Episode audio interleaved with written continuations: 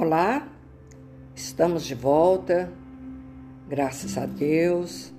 Já inteiramos o centésimo estudo, hoje 101. Olha que lindo, gente. E nós estamos entrando aqui no capítulo 27, final do Evangelho, que é pedir e obtereis. É interessante que tudo que a gente estudou até agora é para a gente educar os nossos, a nossa prece, o nosso pedido. Porque você tem que entender uma Nós vamos estudar aqui, o capítulo é, é espetacular. Qualidade de prece, eficácia de prece, maneira de orar. São tantas questões que a gente vai ver. Como é que essa prece chega até a gente através do pensamento, da transmissão do pensamento. Tudo isso a doutrina nos ensina. E para que, que a gente aprende? Para educar nossos pedidos, as nossas preces, as nossas orações. Apesar de Jesus ter falado o que você quiser, é, diz na prece, crede que obtereis e vos será concedido. Mas pelo amor de Deus, sem entender essa frase aqui ao pé da letra, você está danado. É, é igual numa conversa sobre oração. E ela falou assim: ah, a gente pedi tanto nas minhas preces para ia fazer os, uns determinados exames e tudo. E os exames deu um problema. O que, que adiantou rezar? Eu falei, meu Deus do céu. Não é esse o sentido da prece. Nós temos que entender. A prece não vai mudar as coisas, como a gente vai ver aqui numa, nesse capítulo, nesses encontros agora, nós vamos falar sobre prece. Ela não muda a situação. E o Emmanuel tem uma fala que é um espetáculo. Eu vou, eu, depois a gente vai no final ver de novo. Mas ele diz o seguinte: a oração dentro da alma comprometida em lutas na sombra, que somos nós aqui no planeta, assemelha-se Ó, parece a lâmpada que se acende numa casa desarranjada. A presença da luz não altera a situação do ambiente desajustado, nem remove os detritos acumulados no recinto doméstico.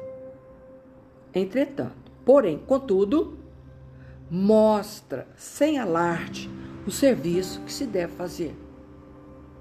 Entendeu? Entendeu? A gente podia ficar só nessa fala de Emmanuel o resto do estudo. Você tem uma casa bem confusa, bem confusa de, de confusão. Teve uma festa e está tudo fora do lugar. Aí se acende a luz. A luz vai mudar alguma coisa do lugar? Não vai. Não vai mostrar. A presença da luz não vai alterar nada mas vai mostrar o serviço que se tem que fazer. Por onde se começa? É isso que a prece.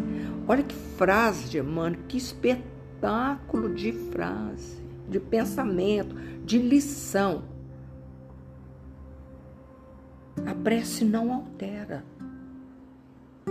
Meu filho estava doente. Não, Todo dia, de manhã, de tarde, de noite, oração, oração, oração. Mudou o quê? Mudou o nosso pensamento, nosso sentimento, a maneira de encarar as coisas. Essa é a finalidade da prece. Lindo, nós vamos cutucar aqui de novo, porque essa coisa, esse pensamento de Emmanuel é maravilhoso. Pedi e obtereis. Qualidade da prece é o subtítulo. Capítulo 27. Quando orardes, orardes, não vos assemelheis aos hipócritas, que se comprazem em orar de pé na sinagoga e nas, nas esquinas das ruas para serem vistos pelos homens. Ele, olha como aquela criatura reza, que maravilha. É isso que está falando. Em verdade eu vos digo, eles receberam sua recompensa. Mas quando quiseres orar, olha, entrai no vosso quarto, estando fechada a porta, orai ao vosso Pai em segredo, e vosso Pai, que vê o que se passa em segredo, vos recompensará. O que, é isso? Quando orardes, entrai no vosso quarto, entra para dentro de você, entre para dentro da sua, do seu coração, fecha a porta. O que significa isso? Faz silêncio. Faz silêncio para você ouvir a voz do seu próprio coração, que é uma prece de Alta de Souza que ela fala isso. Meus irmãos, tuas preces mais singelas são ouvidas no espaço ilimitado. Sei que às vezes chora consternado ao silêncio da força que interpelas. Volve, volta ao teu templo interno, abandonado, a mais alta de todas as capelas, seu coração. E as respostas mais lúcidas e belas tá da onde? No seu coração. Onde trazer-te alegre e deslumbrado.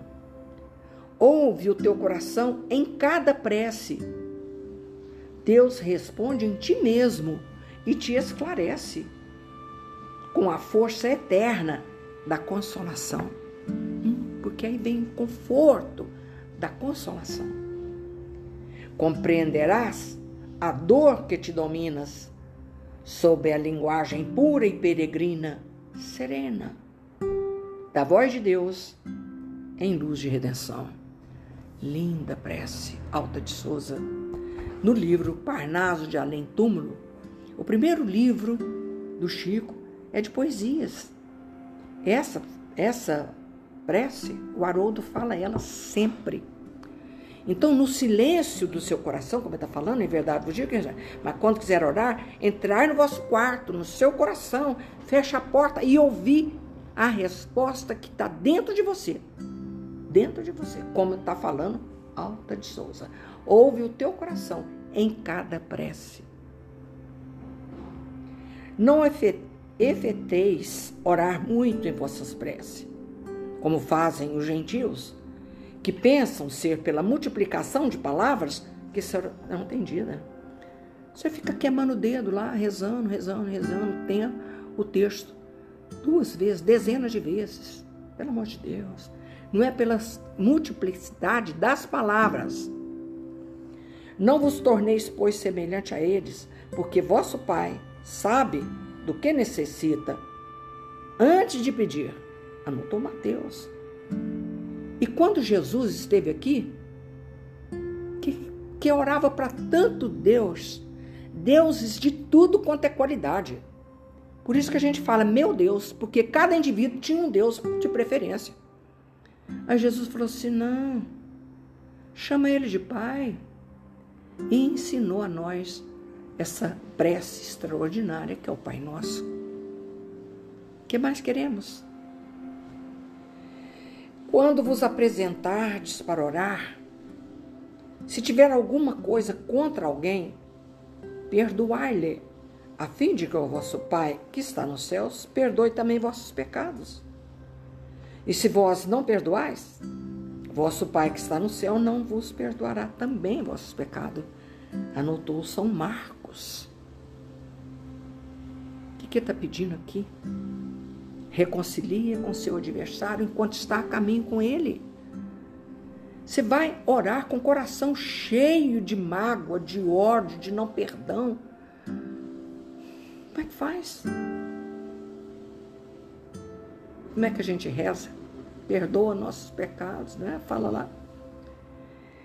Ele contém, contou também essa parábola a alguns que confiavam em si mesmo como sendo justo e desprezando os outros. Então ele conta essa história.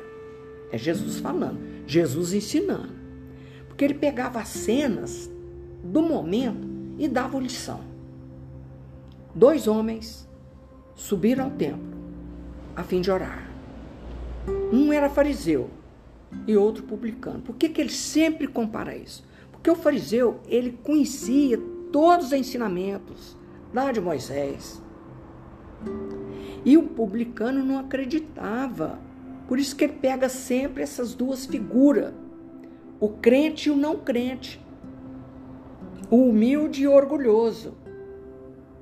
O fariseu, estando em pé, orava assim consigo mesmo: Meu Deus, eu vos rendo graças porque não sou como os outros homens.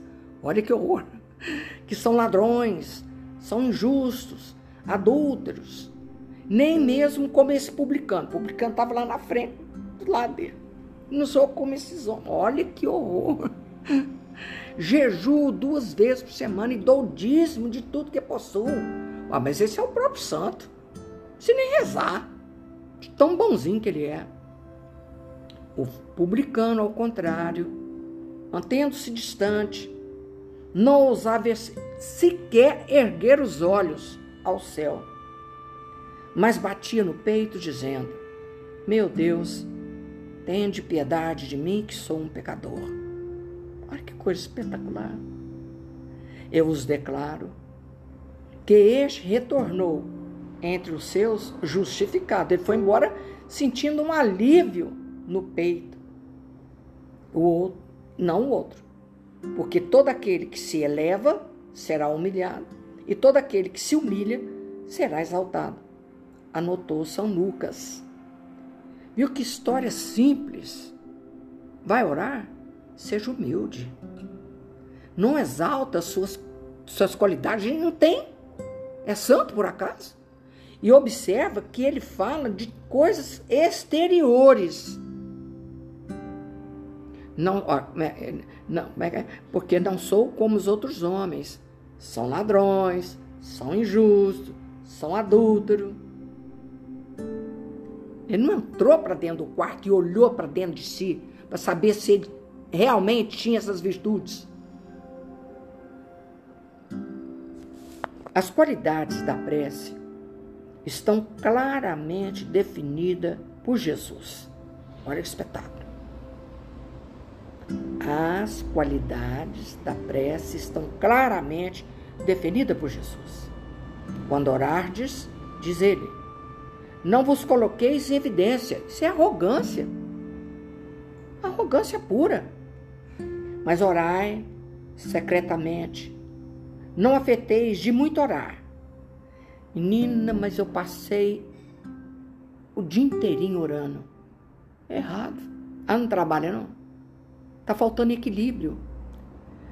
Certa feita, nós tínhamos uma, uma companheira que apareceu lá no centro, com o nenê no bercinho, carrinho.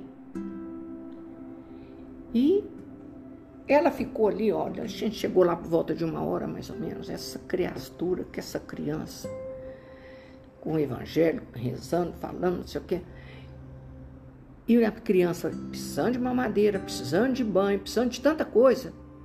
E ela lá. Ela não entendia que a verdadeira prece, a verdadeira prece é o trabalho. E ela é mãe? Dar o banho, fazer mamadeira, organizar. Foi preciso da gente, nós, principalmente as mais velhas, que tem mais jeito para conversar. Minha filha, você precisa ir para casa, cuidar do seu nenenzinho, ele está precisando de tomar banho, fazer uma madeira quentinha. Foi preciso alguém. Não conta comigo para essa hora. Porque eu sou desajeitada, não ia dar certo. Então a Terezinha, muito nossa amiga, com a voz muito meiga, muito doce, orientou a mocinha para ir embora para casa, para cuidar do bebê. É isso aí, gente. Ela disse que levantava já com o evangelho debaixo do braço e rezando, tratando. Tudo tem que ter disciplina e equilíbrio. Quem passa o dia inteiro rezando? Nem as freiras. Elas precisam trabalhar também. Não é assim. Jesus está falando nas qualidades da prece. Não afeteis de muito orar, porque não é pela multiplicidade das palavras que serei entendido, mas pela sim, sua sinceridade. Antes de orar, se tendes alguma coisa contra alguém, perdoa-lhe, porque a prece não lhe será agradável a Deus se não parte de um coração purificado de todo sentimento contrário à caridade. Vão, voltar para o trabalho. Vou orar. Mas a pia está cheia de louça. O banheiro não lava três dias. Você está rezando. Está destemperado.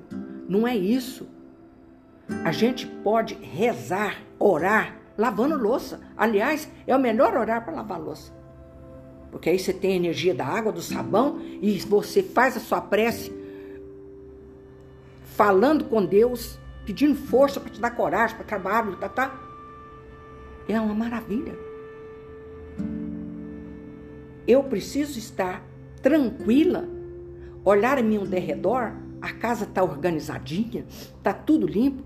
Pega o evangelho para fazer sua prece. Tudo tem que ter disciplina. Quando foi, chamou Emmanuel, chegou o Chico para trabalho, olha, você tem três coisas para fazer. É, precisa de três coisas: disciplina, disciplina e disciplina. Então não adianta você ficar o dia inteirinho rezando, vai chegar a lugar nenhum. Você vai cansar, vai exaurir, as louças da pia não vai sair de lá porque ninguém arrumou. Entendendo? Olha o que a mãe falou. A lâmpada acesa só vai mostrar onde você precisa começar a trabalhar. Isso seja dentro do trabalho na própria casa e o trabalho interno. Onde que você tem que começar? Nossa, eu preciso, preciso fazer as pazes com fulano de tal. Ó, já tá te mostrando que é por aí que você tem que começar. Então, vamos, vamos ler esse pedacinho de novo que é um espetáculo. Antes de orar, se tende alguma coisa contra alguém, perdoa, porque a prece não será agradável a Deus se não parte um coração purificado de todo sentimento contrário à caridade. E, inclusive, o trabalho da própria casa. Você está baratinada, não sabe onde começa? Calma, organiza a casa, casa, casa de alvenaria, casa. Aí você olha, tá tudo gostoso, toma um bom banho, passa batom. Agora é hora do meu estudo. Que maravilha! Aí você entra no estudo assim, uma delícia. Eu até comentei isso com as meninas semana passada. Eu peguei para estudar, mas eu não estava concentrando no que eu estava estudando. falei, gente, o que está acontecendo? Não estou entendendo uma palavra. Falei, já sei. Eu estou com sono. Fui lá, tirei um cochilinho, levantei, tomei banho, vim, peguei o livro, mas que delícia! Aí meu coração estava uma delícia.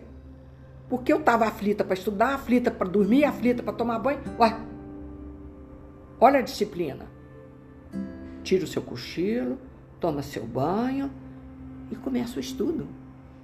Aí flui com delícia. Flui com delícia. Orar, enfim, com humildade, como publicano, e não com orgulho, como o fariseu. Examinai vossos defeitos, olha, olha aqui, e não vossas qualidades.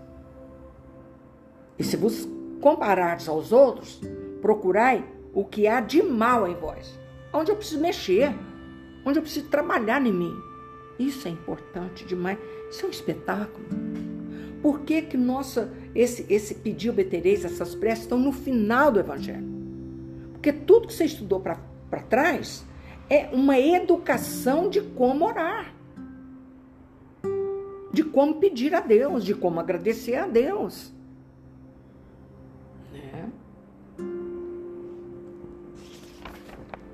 O outro subtítulo não vai dar para ler tudo, mas nós vamos entrar semana que vem, certamente mexer, mexeremos por aqui. Eficácia da prece, o efeito o bem-estar que ela nos fornece. Gente, isso é gostoso demais. O eficácia, o bem-estar que você tem, nós temos que aprender, presta atenção, a sentir o bem-estar depois que ora. Isso é fundamental.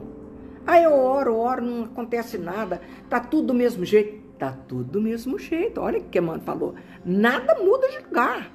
A doença está do mesmo jeito, as complicações do mesmo jeito, a filha rebelde do mesmo, tá tudo do mesmo jeito. Não muda nada. Quem que vai mudar? Eu. Vai mudar eu que vou mudar. Eu vou sentir o efeito da delícia que a espiritualidade derrama sobre nós. Uma mãe com um filho problemático, ela não consegue trazê-lo para a verdade, para o colo materno, mas dá a ela uma, uma força, uma coragem de não desistir do filho. É isso que a prece faz. E nós temos que aprender, presta atenção, isso tem que ficar claro como água, a sentir o efeito da prece. Ah, mas eu não sou médium. Como? Que, que bobeira que você está falando? É só médium. E eu vou repetir. Na semana passada, todos nós somos médium. Todos nós. O que quer que seja que pedir, pedirdes na prece, crede que obtereis e vos será concedido. Anotou São Marcos. Cuidado com essa fala. Vamos ver o que, que o nosso amigo Allan Kardec escreveu para nós. Há pessoas que contestam a eficácia da prece e se baseiam no princípio de que, conhecendo Deus nossas necessidades, é supérfluo expô-las. Acrescento ainda que tudo se encadeando no universo por leis eternas, nossos desejos não podem mudar os decretos de Deus. Claro que não. Claro como água. Sem dúvida alguma. Não vai mudar mesmo. Mas, porém, é, aí é que está. Deus sabe de tudo. Mas eu converso com Deus através das minhas preces. Eu posso até nessa vida não dar conta de ajudar meu filho. Mas Deus me dá força para não desistir jamais. Porque eu posso continuar ajudando quando eu for embora para a espiritualidade. Que lindo. Sem nenhuma dúvida. Há leis naturais, imutáveis, que Deus não pode derrogar, segundo o capricho de cada um.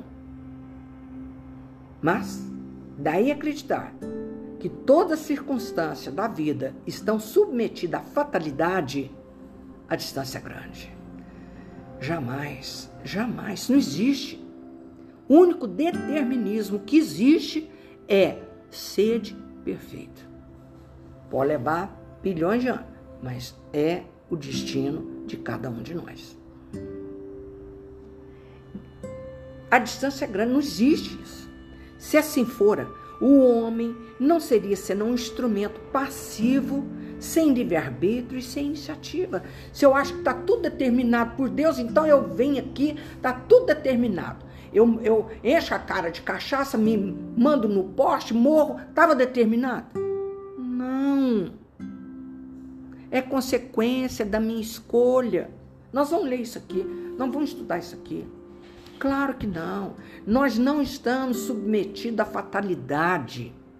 Porque nós somos seres pensantes, inteligentes, com liberdade de escolha. Ó, vamos lá, vamos pôr de novo.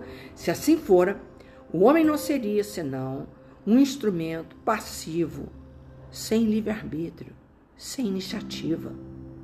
Nessa hipótese, não teria senão que se curvar a cabeça sob o golpe de todos os acontecimentos. Não, mil vezes não. Sem procurar evitá-los. Ué, então eu não posso evitar? Posso e devo. Não deveria procurar desviar o raio. Não, ele tem que cair aqui em cima da minha cabeça. Ora, fala sério. Não tem, não. Deus, cadê? Nessa hipótese, não teria senão que curvar a cabeça sob o golpe de todos os acontecimentos, sem procurar evitá-los. Não deveria procurar desviar o raio.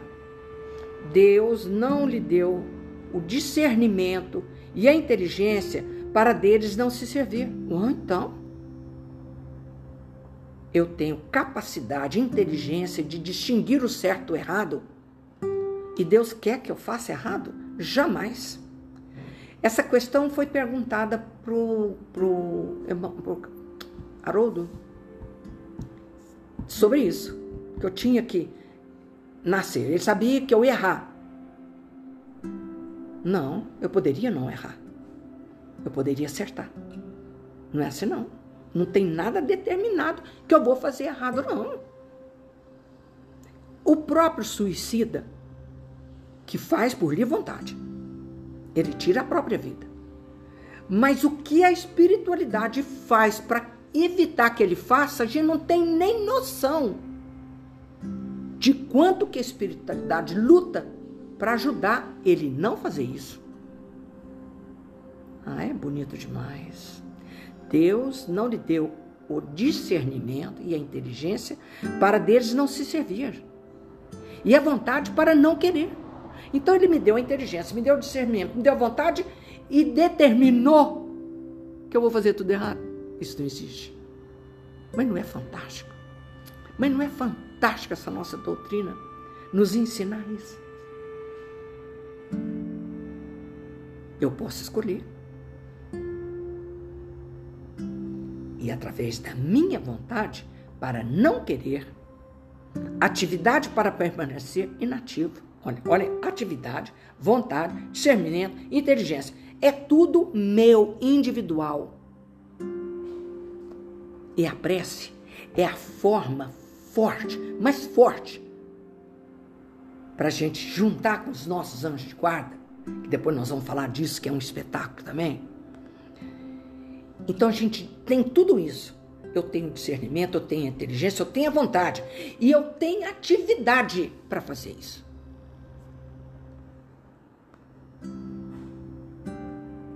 Estando o homem livre para agir, olha, num sentido ou no outro, seus atos têm para ele ou para os outros e para os outros consequência, ó, a palavra subordinada àquilo que faz ou deixa de fazer. Pronto.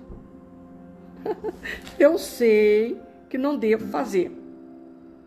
Tem consequência boa, porque eu não vou fazer. Mas eu sei que se eu fizer, vai dar zebra. Ah, vai, não vai dar, não vai dar certo isso. Tem consequência. Não é castigo, não é porque Deus quis. Todo ato tem consequência, bom ou mal. A todo ato tem para ele, para os outros, consequência subordinada àquilo que faz ou deixa de fazer. Gente, mas é um espetáculo isso aqui, não é? Pela sua iniciativa, há, pois, acontecimentos que escapam forçosamente à, fa à fatalidade pela sua iniciativa, por meu querer,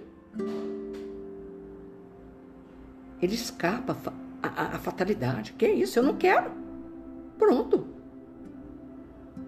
E que não destrói a harmonia das leis universais. Olha que espetáculo. E isso não vai destruir a, a, a lei da harmonia. Como o avanço ou o retardo da agulha de um pêndulo não destrói a lei do movimento o relógio, sobre a qual está estabelecido o mecanismo. O fato do relógio pentão para lá e para cá assim não altera o movimento da máquina. Deus pode, pois, aceder a certos pedidos sem derrogar a imutabilidade das leis que regem o universo, ficando seu acesso sempre subordinado à sua vontade. Mas que espetáculo! Que espetáculo, que show!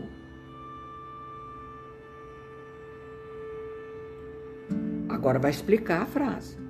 Seria ilógico concluir dessa máxima: o que quer que seja que pedir pela prece será concedido. Ora, não, não é assim não. Vão prestar atenção nessa fala. Que basta pedir para obter e seria injusto acusar a providência porque não cede a todo pedido que lhe é feito. Ué, então eu tenho que fazer um monte de exame, eu sei que está tudo danado, eu fiquei ajoelhada a noite inteira, espero que meus exames dê bom resultado. Não, vai dar. Criatura de Deus, não vai dar. Vai dar é força para mim aguentar o baque. Quando eu, sentada de frente ao médico, eu e meu marido, ele falou assim: seu filho vai ter que passar por uma cirurgia muito pesada. Ele não falou a palavra, não. Não, não, não desmaiei, não morri, não arranquei os cabelos. Cheguei aqui em casa, chorei. Ele falou assim: chora longe dele. Todo aquele processo. Mas a força que eu tive de aguentar tudo isso, meu Deus do céu. A espiritualidade, depois que ele foi, eu recebi. Ah, cadê meu, meu papelinho? Eu tinha um papelzinho da mensagem que eu recebi depois que ele foi embora. Ele foi embora no sábado, na terça-feira eu recebi. Mas eu não vou achar, não. Não é assim. Ai, e ele dizendo que eu fui muito bem amparada pela espiritualidade. E fui mesmo. E fui mesmo. Mas eu juro, eu juro, eu nunca, nem eu, nem meu filho, nem ninguém nessa casa falou assim: cura meu filho do câncer. Essa frase não foi, foi falada. Hora nenhuma. Hora nenhuma. Isso não existe, gente.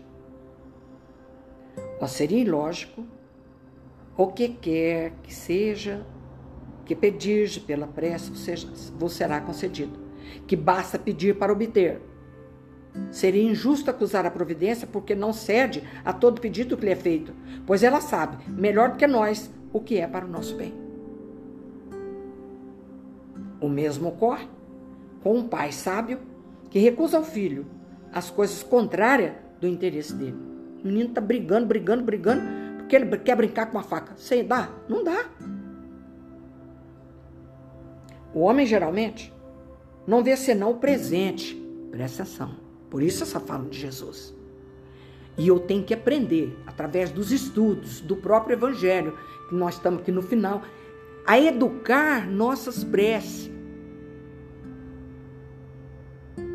O homem, geralmente, não vê senão o presente. Ora, ora, o sofrimento é útil à sua felicidade futura. Deus o deixará sofrer como o cirurgião deixa o doente sofrer uma operação que deve conduzi-lo à cura. Nós estamos terminando. Nós vamos parar por aqui. Mas eu, antes disso, eu vou, ter, vou, vou, terminar, porque aí eu fico oito para outra semana. Olha aqui, ó. O que Deus concederá se dirige a Ele com confiança é a coragem, a paciência e a resignação. O que concederá ainda são os meios de sair por si mesmo da dificuldade, com a ajuda das ideias que são sugeridas pelos bons espíritos. Meu Deus, que fantástico! Deixando-lhe assim um mérito. Porque eu peço, meus anjos de guarda me orientam, mas o mérito é meu. Assiste aqueles que ajudam a si mesmo, segundo essa máxima. Ajuda-te, que o céu te ajudará. E não aqueles que tudo espera de um socorro estranho, sem fazer uso das próprias faculdades.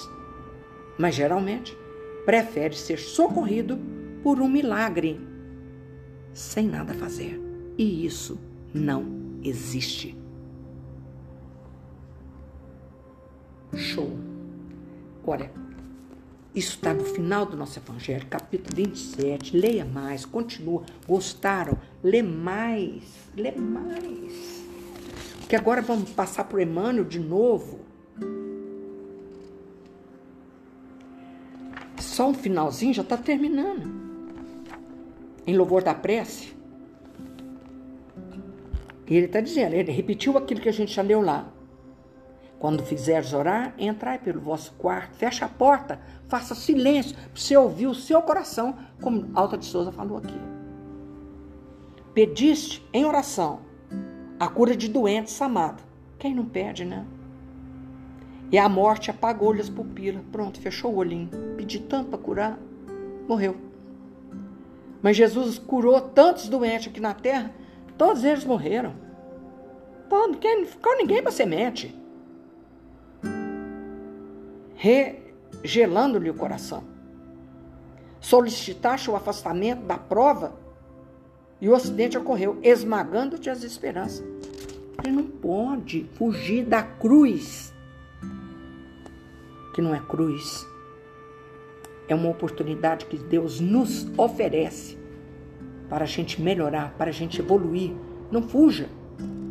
Suplicaste a sustação da moléstia e a doença chegou. A infligiste deformidade completa. Está dando exemplo agora. Imploraste suprimento materiais e a carência te bate à porta. Mas, se não abandonares a prece, aliada ao exercício das boas obras que eu preciso fazer. Não adianta ficar queimando o joelho no chão e não fazer boas obras. Granjearás. Aí você vai conseguir a paciência, a serenidade, entendendo por fim que a desencarnação foi o socorro providencial. Porque a doença né, leva morre, mas ele, o espírito, sai dali purificado. Foi socorro providencial, impedindo sofrimentos insuportáveis. Que o desastre se constituiu em medida de emergência para evitar calamidades maiores. Tudo que que tá, que Deus faz por nós é para nosso próprio bem, para nossa evolução. Que a mutilação física é a defesa da própria alma. Eu não sei se vocês viram, mas passaram um, um, um vídeo de um rapaz, por uma doença, ele perdeu os membros, os pés e as mãos. E hoje ele tem, graças ao progresso, né? Ele jogou fora a cadeira de roda dele, do modo de falar, né? Deu para os outros. E hoje ele tem os pés e as mãos mecânicas, que é um show, gente. Aquilo é, aquilo é um espetáculo. Quantas pessoas que não perdem nada disso e tá desvairando, tá morrendo, tá desentregando ao desespero. E agora ele, ele, ele foi, parece que é nos Estados Unidos isso, e ele vem aqui para ajudar as pessoas com esses problemas. É maravilhoso, gente. Ó, vou falar, para mim é uma missão que esse cara teve, é aceitar uma coragem, com muita coragem, uma missão dessa. A mutilação física é a defesa da própria alma contra quedas morais de sorgimento difícil e que as dificuldades da penúria, penúria são lições da vida, a fim de que a finança demasiada não se faça veneno explosivo nas tuas mãos. Então, se guarda esse ou aquele problema de consciência, depois de haver rogado perdão à divina bondade, sob pretexto de continuar no fogo invisível da inquietação, não te afaste da prece. Mesmo assim, prossegue orando. A, for, a prece forma o campo do pensamento puro e toda construção respeitável começa na ideia nobre. Realmente, sem o trabalho que eu efetive, o mais plano, o mais belo plano é sempre um belo plano a perder-se. Quer, quer entender? Realmente, sem trabalho que eu efetive, que realiza, o mais belo plano é sempre um belo plano a perder-se. Ficou só no plano, não fiz. Não fiz. E Emmanuel fala aqui, ó. No que tange a luz, o, espetáculo é acessório, vale o proveito. Nock show, né? Em matéria de mediunidade, o fenômeno é suplemento, importa o serviço. Em qualquer tarefa das boas obras, deixa, pois, que a mediunidade lhe brilhe nas mãos.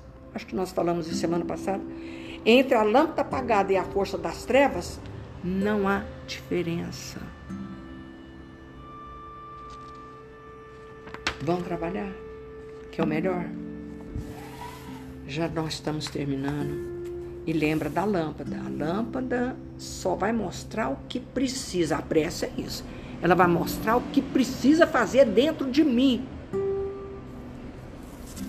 Vamos então fazer essa prece de Alta de Souza, que é belíssima, belíssima. Encerrando o nosso estudo. Mas que, olha que espetáculo. Eu amo vocês, onde quer que vocês estejam. Se alguém que não tinha o costume da prece, como eu ouvi, se vier esses estudos, abriu para mim essa porta. Eu não tinha o hábito da prece, agora eu tenho. Mas que maravilha! E agora ela vai entender mais ainda o efeito, a delícia, o bem-estar que a gente sente quando termina uma prece. E eu gostaria, nesse momento, que vocês se deixassem tocar pela luz do Divino Mestre, dos seus anjos de guarda, os mentores espirituais que estão na casa de cada um de vocês. Deixa, deixa ele tocar seu coração, deixa você sentir o efeito da prece, porque ela acalma, ela nos tranquiliza, ela nos, sabe, é como se nos colocasse no colo.